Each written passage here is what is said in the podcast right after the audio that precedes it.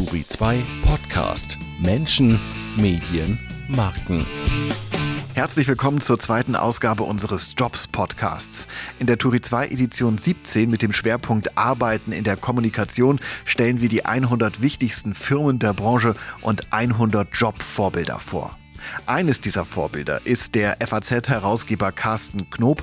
Er ist der digitalste im Herausgebergremium der Tageszeitung.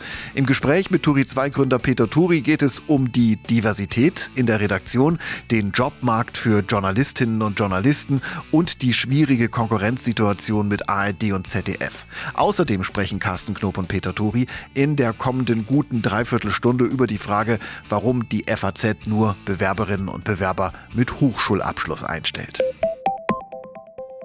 Guten Morgen, lieber Carsten Knober. Es, Knober. es ist 8.30 Uhr, später Vormittag, wie wir Frühaufsteher sagen. Wie geht's dir?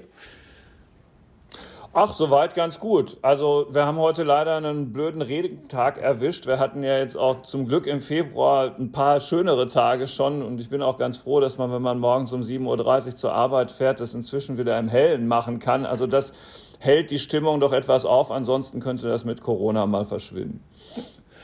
Ja, beste Grüße gehen hier von, vom Wiesbadener Willenhügel ins Gallusviertel, wo ihr sitzt, nach wie vor noch, ne? in meiner Geburtsstadt ja. Frankfurt. Wir sitzen beide in unseren jeweiligen Podcast-Studios, äh, mit Gänsefüßchen in die Luft geschrieben. Beschreib mal deins.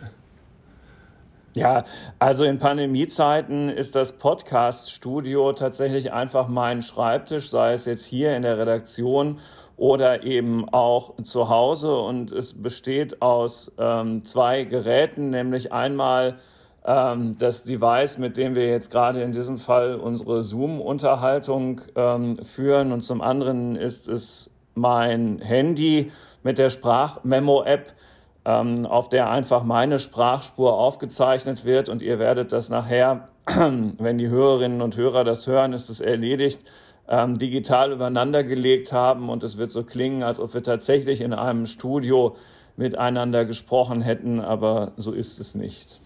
Hoffen wir mal, dass es klappt. Ich habe deinen Tipp aufgenommen. Das hab, hab mein Handy, hab mein Handy auf zwei Bücher gelegt. Michael Hopp, der Mann auf der Couch und Samira El-Wasil und Friedemann Karik, sprechende Affen. Ähm, und ich freue mich, dass du da bist. Auf was hast du denn dein Handy liegen? Ich, äh, ja, ich habe es auf äh, auf meinem ähm, Luther-Buch, das ich hier neben dem Schreibtisch stehen habe, äh, das zum Lutherjahr erschienen ist seinerzeit der Mensch Martin Luther, die Biografie von ähm, Linda Roper, übrigens ein sehr lesenswertes Buch nach wie vor. Okay, super. Dann äh, freue ich mich, dass du da bist, um mit mir über deine Arbeit bei der FAZ zu sprechen und das Arbeiten überhaupt im Journalismus in und in der FAZ. Wir machen ja ein ganzes Buch zum Thema Jobs arbeiten in der Kommunikation, die Turi 2 Edition 17. Du bist da eines von 100 Vorbildern oder Role Models, wie man heute so schön sagt, die Tipps geben zu ihrem Beruf. In diesem Falle, in deinem Fall natürlich zum Journalismus. Deshalb die erste echte Frage. Carsten, kannst du überhaupt noch zuraten zu einem Beruf im Journalismus? Ja, kann ich. Ähm, also für mich persönlich war es immer ein Traumberuf. Ich habe das riesige Glück, ähm, genau das machen zu dürfen, was ich mit 17 mir schon vorgenommen hatte, was ich werden wollte. Ähm, und ich habe das auch seitdem die Berufswahl selbst wirklich keine Sekunde bereut. Und ich glaube, dass das auch in der Zukunft immer noch vielen Menschen so gehen kann. Es ist der abwechslungsreichste Beruf, den man erlernen kann. Man lernt wirklich ständig etwas dazu. Es ist ein permanentes Studium Generale, wenn man so will. Es ist außerdem ein sehr kreativer Beruf. Man kann sehr individuell seine Kreativität einbringen. Man trifft ähm, überdurchschnittlich inspirierende Kollegen und man lernt unglaublich viele spannende Menschen kennen und ähm, lebt in seiner Zeit, hat das Glück, sie beschreiben zu dürfen und dafür dann auch noch Geld zu verdienen und die Nachfrage nach dieser Dienstleistung, der Beschreibung dessen, der Einordnung dessen, was in der Welt los ist, die wird auch bleiben. Mhm. Ja, da kann ich dir natürlich zustimmen. So aus meiner Sicht, ich sage auch immer, äh, das Schöne am Journalistenberuf ist, dass man seiner vielleicht angeborenen Neugier bezahlt nachgehen kann. Ja, die sollte man natürlich nicht verlieren und man sollte es dann im Laufe seines Berufslebens nicht durch ähm, Zynismus ersetzen. Gibt es das, das denn? Also bei uns beiden sehe ich das jetzt glaube ich nicht, aber beobachtest du das gelegentlich? Ja, ja. Okay. Also schon. Also ich, ich die nächste These wäre, dass sowas früher ähm, häufiger in so Newsrooms ähm, von Redaktionen vielleicht vorkam ähm, und immer weniger. Aber ja, also die Gefahr ist schon da, ne? alles schon erlebt. Ach, der nächste bitte, ähm, schon wieder einer. Ach, ich habe schon so viel Vorstandsvorsitzende, Politiker etc. pp. kommen und gehen sehen. Was erzählt der mir da wieder? Alles schon erlebt. Das ist äh, also in der Gefahr darf man halt nicht erliegen, ja, dass man plötzlich so auf die Nachrichtenlage blickt. Mhm. Die andere Gefahr für, Journalist, für Journalisten vielleicht äh, Hochmut, zu viel äh, Selbstbewusstsein, Selbstüberschätzung? Ja, äh, aber die Gefahr ähm, existiert natürlich nicht nur für Journalisten. Also das mhm. ist ja was, äh, wo eigentlich jeder Mann und jeder Frau aufpassen sollte, dass das mit einem nicht passiert. Mhm. Stehen eigentlich bei der FAZ die hochqualifizierten Bewerber wie früher noch Schlange? Also zu meiner Jugend, ich hätte nicht gewusst, wie man es zur FAZ schaffen kann. Wahrscheinlich als Studienabbrecher hätte ich es sowieso wahrscheinlich nie geschafft. Äh, wie ist das heute? Ja, äh, also in der Tat, äh, Studienabbrecher wäre schwierig, weil wir setzen schon ein abgeschlossenes Hochschulstudium voraus, also vielleicht auch später mehr. Ähm, Ach ja, also definiere Schlange stehen. Es hängt so ein bisschen von der ausgeschriebenen Stelle ab. Ähm, wir haben schon noch zahlreiche Bewerber auf unsere Stellen. Ähm, wir können uns da wirklich nicht beschweren. Nun verändert sich der Journalismus. Und in, in, in dem Moment, wo man wirklich ausgewiesene Programmierer sucht, die dann halt eben Teil einer Redaktion werden sollen, da wird es dann doch so langsam etwas schwieriger was unter anderem daran liegt, dass diese Zielgruppe natürlich eine Zeitungsredaktion vielleicht auch noch nicht so auf dem Radar hat und wir umgekehrt vorher auch diese Zielgruppe nicht auf dem Radar hat. Da muss man ein bisschen was tun, aber grundsätzlich ist das Interesse an unserem Beruf ähm, und vor allen Dingen auch an den neuen Entwicklungen in unserem Beruf rund um ähm, Motion Design, Video, Audio, Social, SEO, all das suchen wir im Moment ja auch immer noch riesengroß. Den, und die klassischen Felder auch. Also wir, wir müssen nicht lange suchen, um passende Leute zu finden. Punkt um. Vielleicht war die Schlange früher länger, aber es ist immer noch vollkommen okay. Okay, FAZ ist natürlich auch noch immer eine starke und besondere Marke, denke ich mal. Ja, Seit April 2020, Carsten, bist du Herausgeber, einer von vieren der FAZ. Ich glaube, der digitalste. Und FAZ-Herausgeber, das ist ja praktisch das schönste Amt der Welt für einen FAZ-Journalisten nach Papst in Rom oder SPD-Chef. Wie konnte das passieren, dass so ein Digitaler wie du äh, da in das Herausgebergremium kam? Tja, wie konnte das passieren? Also ich bin ja jetzt schon seit also wenn die mich damals nach meinem Volontariat übernommen hätten hier bei der FAZ, was eben nicht der Fall war, dann ähm, könnte ich ja tatsächlich im kommenden Jahr schon mein ähm, 30-jähriges Jubiläum bei der FAZ feiern. So alt bin ich noch gar nicht. Das war recht jung, ging das damals los, halt unmittelbar nach dem Studium. Ähm, so, und ähm, also insofern ist die eine der Antworten auf die Frage natürlich, dass ich wirklich ewig bei der FAZ bin, nach so einem kleinen Ausflug bei der Börsenzeitung, bin ich dann ja auch recht schnell 1996 damals zurückgekehrt und habe auch einfach schon eine Menge gemacht. Also diejenigen, die darüber früher zu entscheiden hatten, haben mich halt ähm, erst nach Düsseldorf geschickt, dann nach New York, dann nach San Francisco, dann wieder zurück nach Frankfurt. Und ich habe ja alle möglichen ähm, Positionen inne gehabt in der Wirtschaft, eben dann als Nachfolger von Matthias ähm, Blumenkron in, in der digitalen Chefredaktion. Und Also diese Gemengelage ähm, hat wahrscheinlich ähm, darauf eingezahlt, dass das jetzt so ist, wie es ist. Und gleichwohl ähm, gibt es den einen Grund natürlich nicht.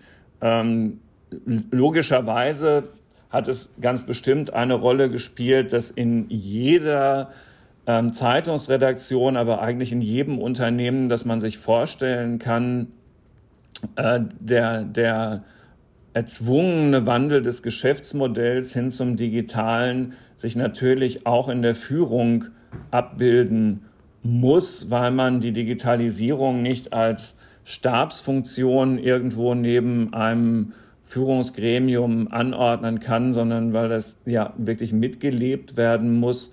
Und auch das wird eine Rolle gespielt haben. So. Und äh, äh, ansonsten müsste man natürlich diejenigen fragen, die sich das überlegt haben, dass es so sein soll, wie mhm. es ist. Mhm. Also ich sag mal, du wirst ja es nicht ausgesessen haben, 30 Jahre lang, dass du ins Herausgebergremium gekommen bist. Nein, das war überhaupt nicht das Ziel. Also es war, es kann ja nicht, um Gottes Willen. Also es, es, ich wollte immer und nur darum geht es, die nächste gute Geschichte schreiben und einen möglichst guten Job für die FAZ erledigen und mich mit meinen Kolleginnen und Kollegen hier vernünftig verstehen ähm, äh, und, und ähm, dann eben dadurch Spaß bei der Arbeit haben. Das war das Ziel. Wenn du mich jetzt fragst, was ich eigentlich hier als Endpunkt meiner in Anführungsstrichen Karriere in der FAZ irgendwie im Auge hatte, war, ich wollte Wirtschaftskorrespondent in Hamburg werden nach meiner Zeit in San Francisco. Das ist halt leider schief gelaufen und ich ähm, halte einen solchen Korrespondentenjob in einer solchen Stadt allerdings immer noch für hochattraktiv und weil du in der einleitenden Frage sagtest, dieses Herausgeberamt sei möglicherweise in Anlehnung an Franz Müntefering das Schönste nach dem Papst.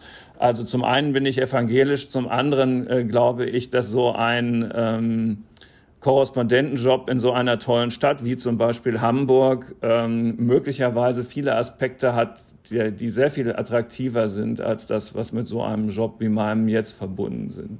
Okay, aber du wärst der erste ähm, Herausgeber, der äh, aus dem Herausgeberrat in die Korrespondent wechselt. Aber es gab ja auch mal einen Papst, der gesagt hat, ich mache jetzt den Platz frei. Also ich, ja, genau. Nein, äh, ich, das sollte ja vorher passieren und war dann als Endpunkt der Planung definiert. Ich glaube, tatsächlich muss man da jetzt ja ein bisschen realistisch sein. Ähm, also in, innerhalb der FAZ kann es ja hiernach jetzt nicht eine Rückkehr in einen Korrespondentenjob geben. Ich glaube, das funktioniert nicht. Ja, und ich glaube, die FAZ braucht dich auch, weil du das Blatt ja und den ganzen Laden digitaler machst da können wir. Pe lieber Peter, ja. Äh, lieber Peter, auch dazu muss man sagen, wenn du und ich jetzt hier nach dem Gespräch zusammenbrechen würden und ähm, es, es wäre dann so, es ginge sowohl in deinem Unternehmen als auch hier bei der FAZ ganz wunderbar weiter. Ja, äh, ich weiß, die, die, Friedhöfe sind voll von unersetzlichen Menschen. Ne? Das müssen wir uns immer klar genau. machen. äh, äh ich frage jetzt mal für Einsteiger, äh, die ja vielleicht auch zuhören, diesen Podcast äh, und die auch unser Buch lesen sollen, weil wir auch in Auflage 5000 an äh, die Unis gehen. Wer sollte zur FAZ kommen? Was für Leute braucht ihr? Ähm, ja, also einen Aspekt hatte ich schon eben en passant erwähnt. Wir, wir setzen voraus, dass die Kolleginnen und Kollegen, die zu uns kommen, ein abgeschlossenes Hochschulstudium haben. So, also das ist erstmal möglicherweise der allerwichtigste Punkt. Gerne mit einer Ausbildung kombiniert, gerne mit einem Volontariat kombiniert, das im Übrigen dieses Hochschulstudium auch voraussetzt. Danach ist die Bandbreite, und das ist ja das Schöne am Journalismus, so breit, wie man sich es nur vorstellen kann. Weil was man da studiert hat, ist schon wieder beinahe fast egal. Ähm, wenn das Interesse am Schreiben da ist, wenn, wenn eine Kompetenz in, also wenn es jetzt nicht ums Schreiben geht, in einem anderen Aspekt dieses Berufs, der ja auch viel breiter geworden ist, wir hatten eben schon einiges aufgezählt, so da ist, dass wir glauben, wir können da gemeinsam von profitieren, was wir dem Bewerber bieten können und, und äh, die oder derjenige dann halt eben uns dann, dann passt das schon. Ne? Das können halt eben Audioexperten sein, das können Menschen sein, so wie ich, die Betriebswirtschaftslehre studiert haben und sich in der Wirtschaft hoffentlich ein bisschen besser auskennen. Das können wie früher Politologen sein oder ähm, äh, Germanisten oder oder oder oder oder. Also ähm, muss man jetzt gar nicht aufzählen. Es ist wirklich die ganze Bandbreite dessen fast, was man an einer Uni studieren kann. Gerne auch Historiker. Ein Ingenieur wäre auch nicht verkehrt. Im, im Wissenschaftsjournalismus ähm, haben wir eine Astrophysikerin hier an Bord. Also da, da, das ist das Schöne an diesem Beruf. Es ist wirklich kaum eine gedankliche Grenze gesetzt. So.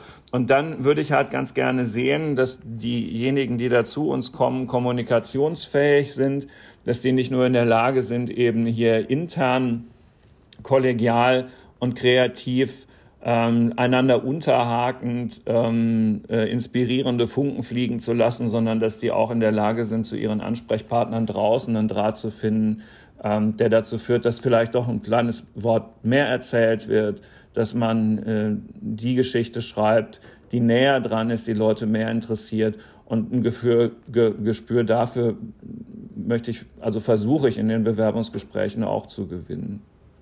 Okay, nehmen wir mal einen konkreten Fall. Du hast zwei Bewerberinnen, nehmen wir mal die weibliche Form, für einen Job. Die eine hat super, super Noten, ist aber vielleicht nicht so kommunikativ, ist vielleicht so ein bisschen Nerd-Typ. Die andere hat nicht die aller super besten Noten, hast aber das Gefühl, sie ist sozial, kommunikativ kompetent. Wen nimmst du?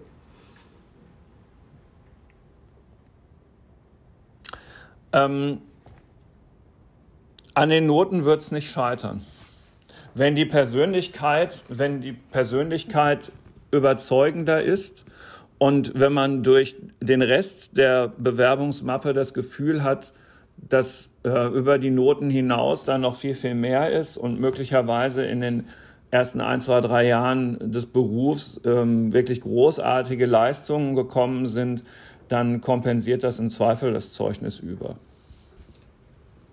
Okay, und, äh, aber ihr haltet daran fest, dass ihr nur abgeschlossene Hochschulstudentinnen ja. nehmt. Warum? Ja. Warum?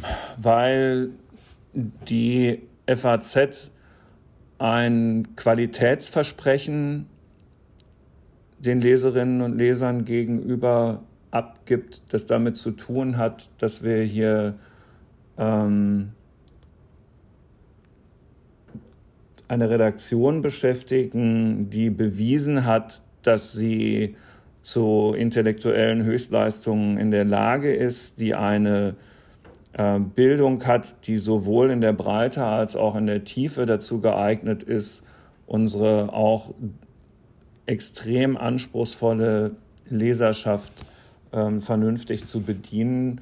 Und insofern erschien es uns immer und auch schon denjenigen, die hier vor uns diese Zeitung geführt haben, wirklich ein Imperativ zu sein, diese Einstiegsvoraussetzung zu wählen. Und ich wäre auch sehr dagegen, das aufzuweichen. Mhm. Was sagst du Kritikern, die sagen, aber damit ähm, perpetuiert die FAZ sozusagen ihr eigenes Milieu, weil immer nur die Akademiker, Akademikerkinder, die Gebildeten, die Reicheren reinkommen. Ihr kriegt dann keine Diversität in sozialen äh, Fragen rein. Äh, was entgegnest du dem?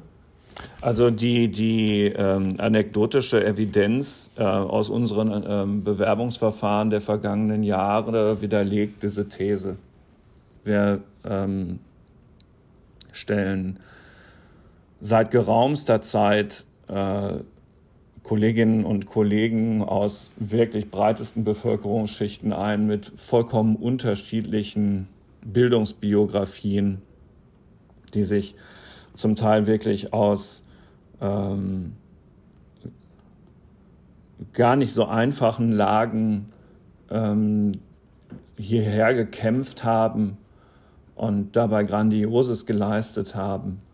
Und ähm, also diese Hürde ähm, ist keine, die genau das verhindert, ähm, was, was du halt eben jetzt gerade sozusagen mit der Frage suggeriert hast, dass man diese Leute nicht erreicht. Ganz im Gegenteil. In diesem Land leben so tolle Menschen, die ähm, auch mit Migrationsbiografien ähm, so großartige Dinge schon gemeistert haben, dass ähm, und natürlich auch ein Studium ähm, mit, mit dem Ehrgeiz, den sie haben, so dass das all das nicht verhindert, was man gerne in einer Redaktion im Jahr 2022 hätte.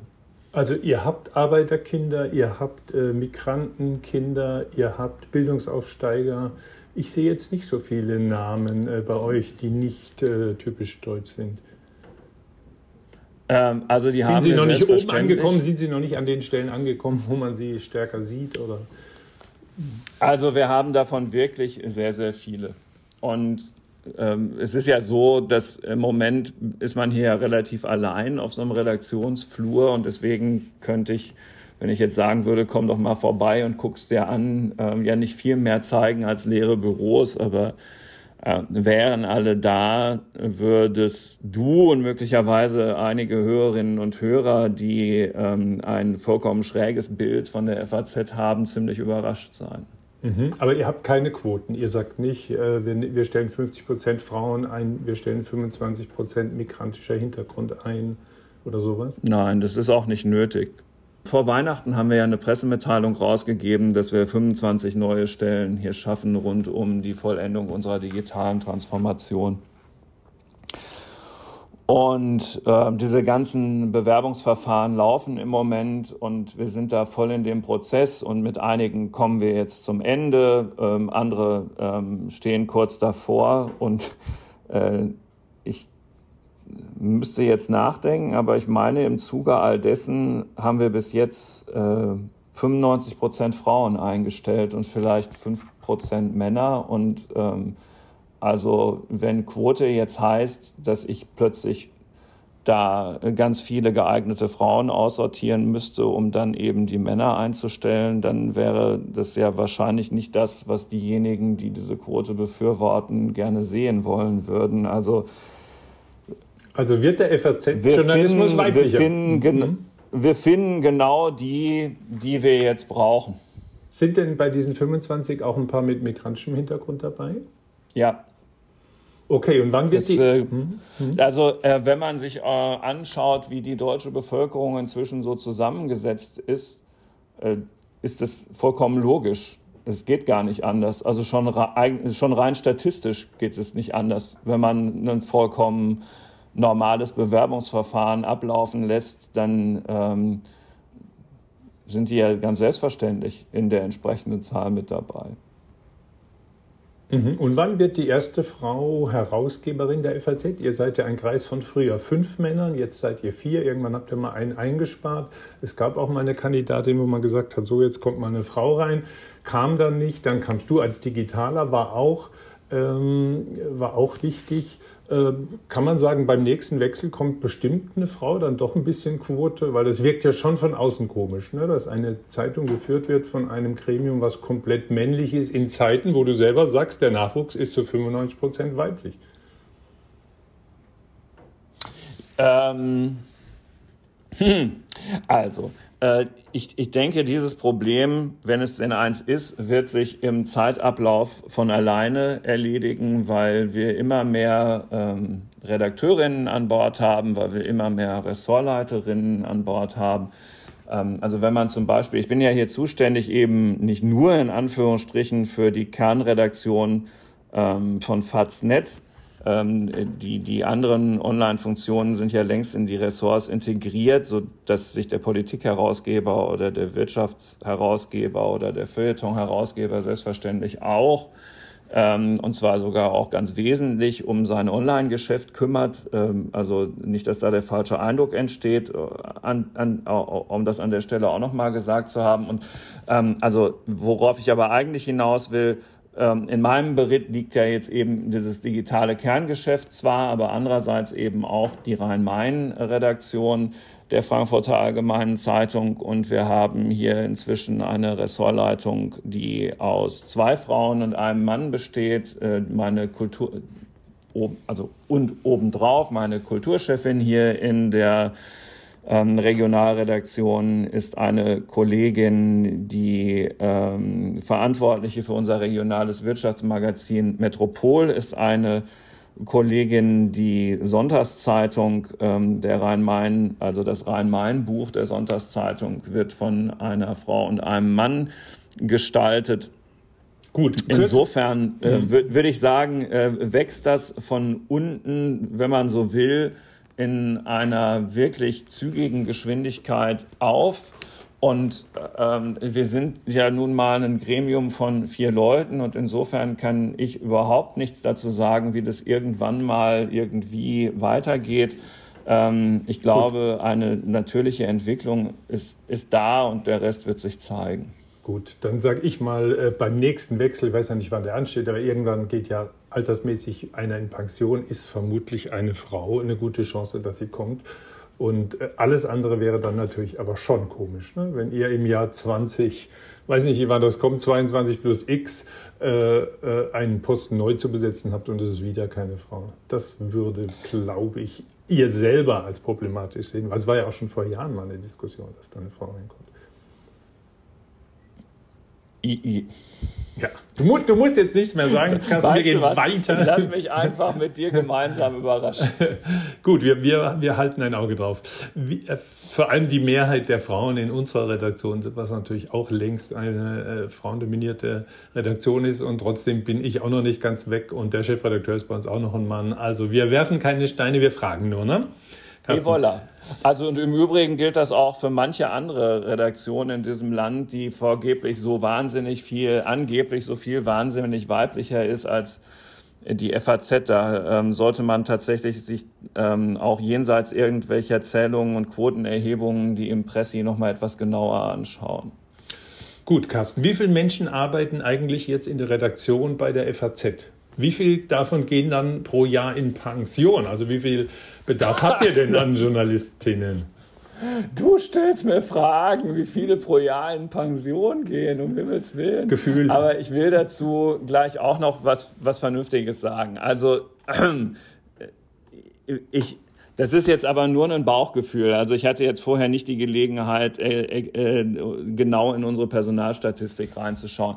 Ich würde vermuten, dass hier in fünf bis sechs Jahren ähm, nochmal ein ähm, besonderer Generationswechsel stattfindet, weil doch recht viele Kollegen, also auch das muss, man muss ja immer aufpassen, dass das da nicht wieder falsch verstanden wird. Also es sind tatsächlich einige so Anfang 60. Und wenn ich jetzt sage, so in fünf, sechs, sieben Jahren ähm, geht en bloc eine etwas größere Anzahl, dann meine ich das nicht, dass unsere Redaktion hier überaltert ist oder so, sondern es gibt da so eine, so eine, so eine Alters, ich, Klasse. Ich sag das Stichwort. Ich sag das Stichwort. Bye bye Boomer. Ja, das ist der, das ist der Babybauch ja, der Nachkriegsjahre. So, ähm, die sind natürlich genau. da in überall in jedem Unternehmen, ob ich, ob du zum ZDF hier äh, über den Rhein nach Mainz guckst oder sonst wohin. Äh, bei allen Unternehmen, die schon lange im Markt sind, ist natürlich dieser Babyboomer Bauch da und der wird die nächsten genau. fünf, sechs Jahre in Pension gehen und äh, so. Und wie, so. und wie viel und werden das wir ungefähr haben aber sein? halt ja. eben natürlich auch mhm. inzwischen wirklich viele ähm, mit 20er hier in der Redaktion. Ähm, dazwischen gibt es zum Teil so eine Lücke, was dann auch mit wirtschaftlichen Verwerfungen der Vergangenheit zusammenhängt. Und ähm, ja, also es sind vielleicht zu wenige 45-Jährige da. So, ähm, ja, aber die gehen jetzt nicht en bloc. Also wie auch immer wir haben ungefähr 400 Redakteure hier. Ähm, wie viele davon pro Jahr gehen, weiß ich nicht. Es gibt so in, sagen wir mal, fünf, sechs, sieben Jahren ähm, nochmal einen etwas größeren ähm, Bedarf an, an Neubesetzungen. Das ist, glaube ich, absehbar. Aber äh, eigentlich ist die Betriebszugehörigkeit bei uns wirklich ziemlich lang. Die Leute verlassen die FAZ eher ungern, was vielleicht auch dafür spricht, dass wir hier eine ganz sympathische Arbeitsatmosphäre haben und hatte ich die Zahl jetzt schon genannt? Ich glaube nicht, also so ungefähr 400 Redakteure sind, die eben alle unsere Produkte machen, nämlich digital gedruckt, die Tageszeitung, die Sonntagszeitung, das regionale Wirtschaftsmagazin Metropol und noch was vergessen, ja, genau, das Quarterly Magazin. Also wir haben eine ziemlich breite Aufstellung ähm, Podcasts, äh, auf Social Media alles Mögliche. Diese 400 Leute, das ist eine ziemlich effiziente Veranstaltung hier. Und deswegen macht es auch viel Spaß. Kann man denn sagen, die Chancen zur FAZ zu kommen als junger Journalist, junge Journalistin waren wahrscheinlich nie besser als in den nächsten fünf, sechs Jahren, weil einfach der Babyboomer-Bauch geht und ihr insgesamt ja nicht abbaut, sondern ein bisschen umbaut. Ihr werdet multimedialer, digitaler. Also kannst du sozusagen das mal als Überschrift oder als wenigstens als Vorspann, als Botschaft äh, formulieren. Wie sind denn die Chancen, die nächsten Jahre bei der FAZ anzukommen? Also im Moment sind die Chancen wirklich ad hoc gerade äh, sehr, sehr gut wegen dieser Neueinstellungsoffensive, die wir äh, dank unseres äh, digitalen Vorankommens eben ähm, äh, anstoßen konnten. Und sie bleiben auch gut. Also wenn, wenn die, unsere Pläne aufgehen, ähm, wenn wir weiter in dem Maße vorankommen wie in den vergangenen drei, vier, fünf Jahren beim digitalen Umbau unseres Geschäfts und sich das auch entsprechend wie bisher in den Zahlen niederschlägt, wäre ich da sehr zuversichtlich. Weil einfach dann Hunderte oder sagen wir mal mindestens 100 von den 400 ein Viertel die nächsten Jahre auch ausscheidet, ihr neue braucht? Ja, äh, ja, wo, äh, klar, das gibt es auch. Wo, was mir wichtiger ist, ist, ähm, wir wachsen hier halt im Moment auch. Ja, also die Erzählung im Journalismus ist ja oft, dass alles sowieso nur ganz schwierig ist und ähm, dass nur in der Nische so ein paar Leute, die also jeden Tag ein Feuerwerk abbrennen, angeblich Erfolg haben. Aber das ist ja gar nicht der Fall. Die es gibt genug überregionale, äh, wo man mit Händen greifen kann, dass ähm, der richtige Weg eingeschlagen ist und wir, wir wachsen halt auch. Ja, also die Vertriebserlöse hier ja, genau. ist, und, und dieses Wachstum führt halt zu, gibt Luft zu atmen und eben zu Neueinstellungen. Das heißt, ihr äh die wird nicht abgebaut, die Zahl der Redakteure. Die wurde aber doch in der Vergangenheit Nein, wir abgebaut, wachsen. oder? Ja, mhm. aber. Äh, Wann ist da der Wendepunkt? Es ist, Seit es ist Vergangenheit. Ähm, genau. Also der Wendepunkt war die Einführung des äh, digitalen Einstiegsabos mit dem Namen F+. Mhm. Also ganz konkret, äh, ähnlich wie beim Spiegel, hört man ja ähnliches. Inzwischen äh, gibt es so viel äh, Zuwachs an Abonnenten, an zahlenden Menschen bei Online äh, oder bei Digital, dass diese jahrelange Abwärtsbewegung bei äh, Print-Abos ausgeglichen ist. Abwärtsbewegung gab es natürlich auch bei den Anzeigen.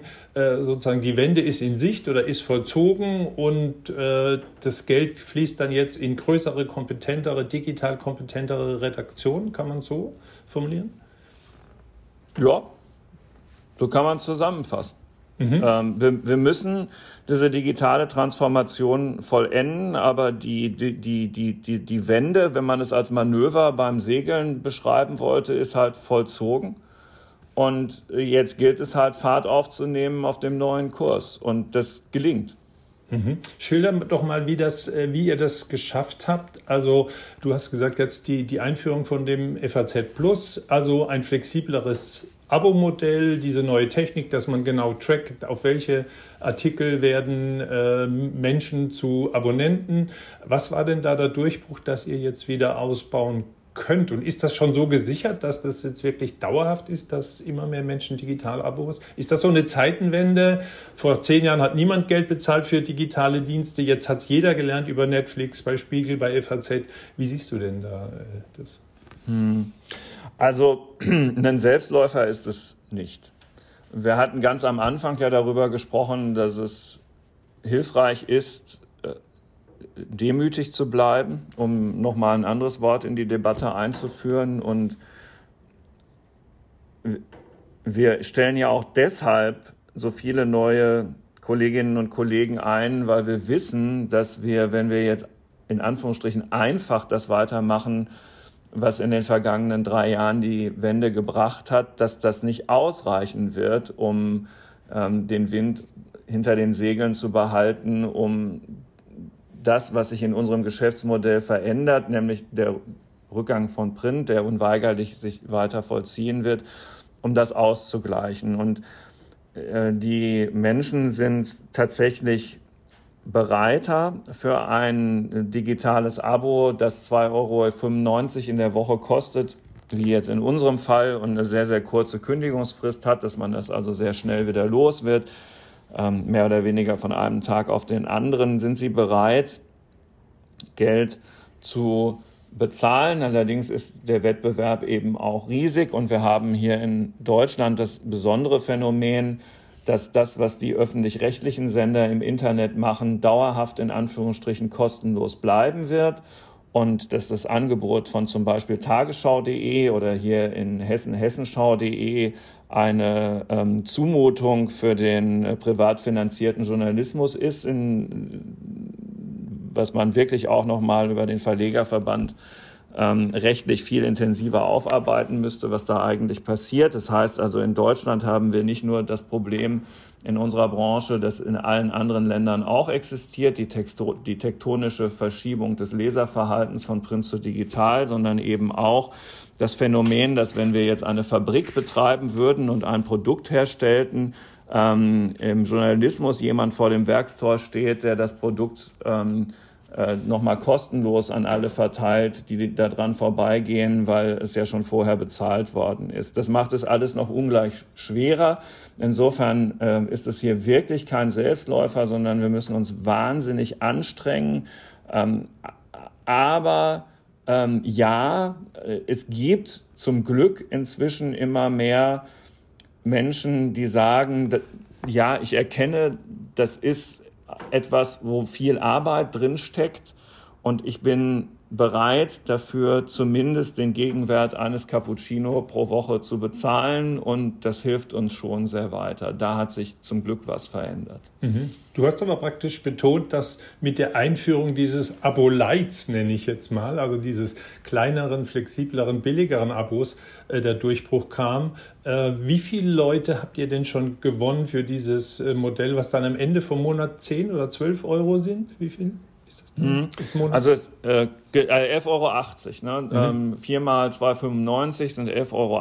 Es gibt auch immer mal Einstiegsangebote für 1 Euro pro Woche und so, wie man das halt so macht. Aber der, der normale Preis im ersten Jahr sind, sind 11,80 Euro. So. Und ähm, wie viele Leute, das, ähm, äh, was bekommen die dafür? Und wie viele Leute? Ähm, also Festzahlende sind inzwischen ähm, deutlich über 80.000. Und in diesen, wenn man diese Anlaufphasen mit dazu nimmt, manchmal ist es 30 Tage kostenlos und manchmal ist es ein und so weiter und so weiter, mhm. sind es nahe an die 90.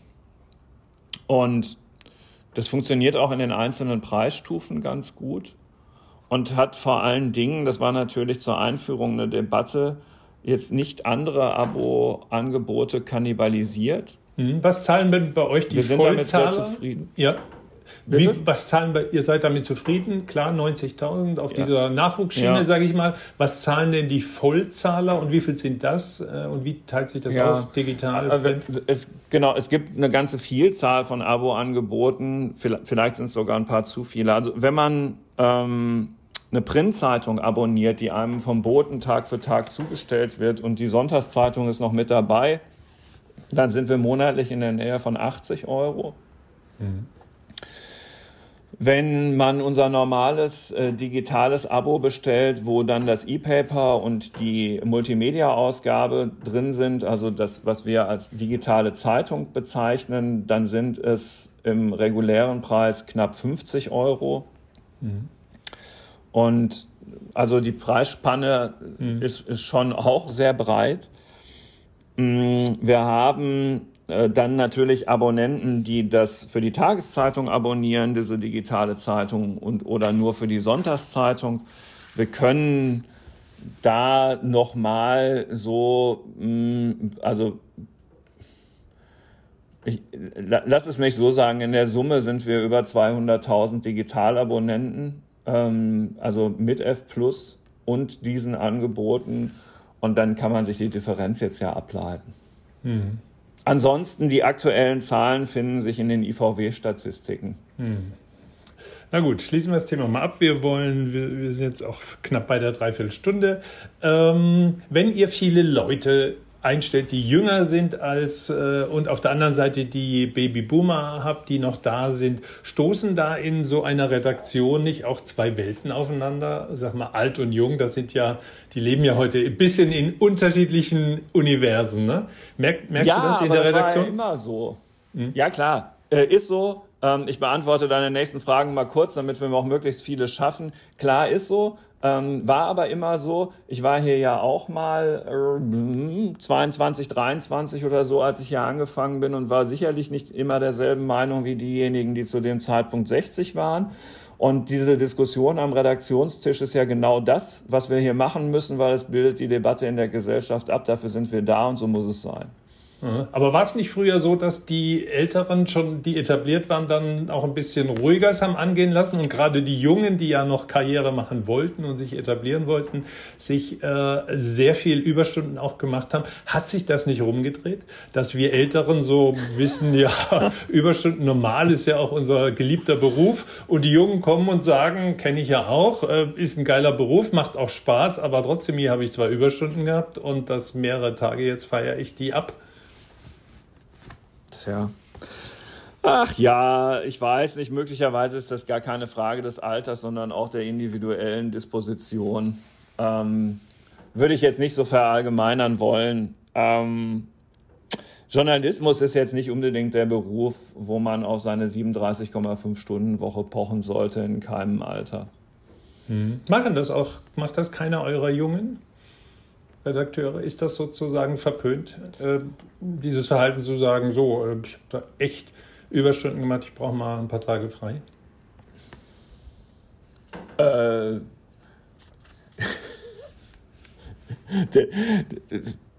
es gibt äh, engagierte Kolleginnen und Kollegen in jedem Alter und es gibt in jedem Alter das Gegenteil. Habt ihr denn die schöne Formulierung im Arbeitsvertrag, äh, Überstunden sind mit dem Gehalt abgeglichen? Abge, ab, ja, ja hm? ähm, bei, also ich, ich lese unsere Arbeitsverträge tatsächlich nicht. Ich kenne meinen, da steht das noch drin. Ähm, hm, hm, hm. also ich will mal so sagen, auch da gibt es ja individuelle Unterschiede. Ähm, sicher ist, wenn man Tarif bezahlt, steckt Tarif drin. Also dann ist das natürlich irgendwie nicht so. Ne? So, also Tarif ist Tarif. Punkt um. Da wird sich auch die FAZ dran halten. Haben denn die meisten äh, FAZ-Angestellten einen Tarifvertrag nach Tarif oder und fängt das dann erst bei den Führungskräften an, äh, wo steht? Äh wir, wir bezahlen tatsächlich immer einen Schnaps über Tarif. Was schon damit losgeht, dass die FAZ immer 14 Monatsgehälter bezahlt, was äh, im mhm. Tarifvertrag so nicht steht. Mhm. Sondern ich meine 13,5. Das ist tatsächlich schon mal an der Stelle ein kleiner Unterschied.